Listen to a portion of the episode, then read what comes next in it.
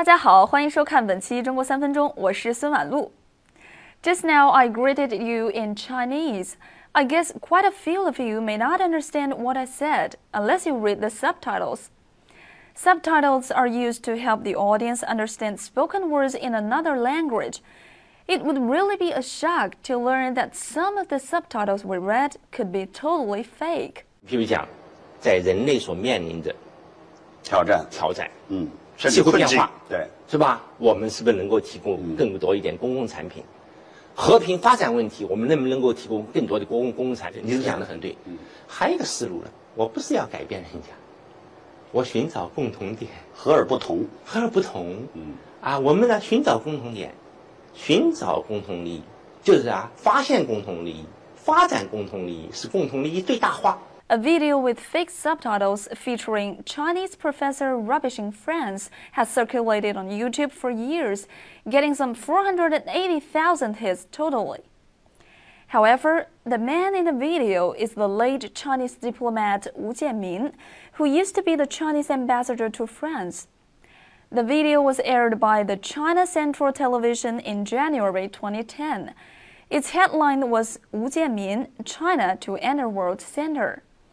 In the video, Wu discusses issues like how China should pursue development and make greater contributions to the world in the international contest. Unfortunately, however, in the video on YouTube, the subtitles were completely fabricated, with nothing to do with Wu's words, giving the impression that he and the anchorman looked down their noses at France. Besides this particular YouTube video, there are several other versions with different fake headlines. In those videos, Wu gets different names like Melon Chan and Kuing Yamong, with fabricated subtitles that speak ill of French speaking African countries or the entire Europe. These fabricated subtitles have led to serious consequences, misleading these audiences and making them feel resentful toward China.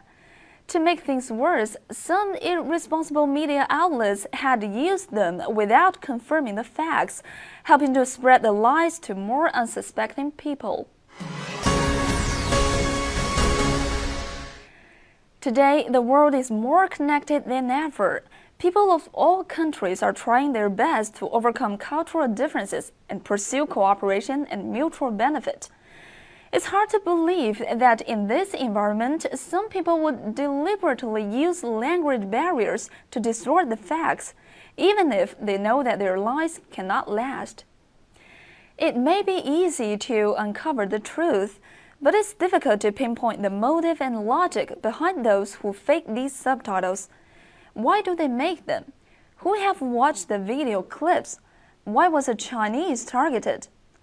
Even more difficult than answering these questions is repairing the damages done by these fake subtitles to the relationship between Chinese people and hundreds of thousands of people in other parts of the world.